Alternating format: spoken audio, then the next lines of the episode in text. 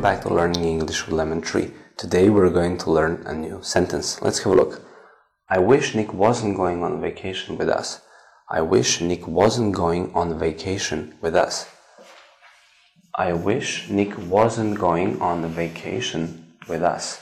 I wish Nick wasn't going on vacation with us.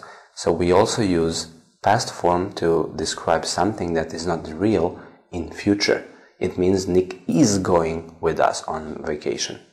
I wish Nick wasn't going with us on vacation. Thank you for watching. See you in the next video.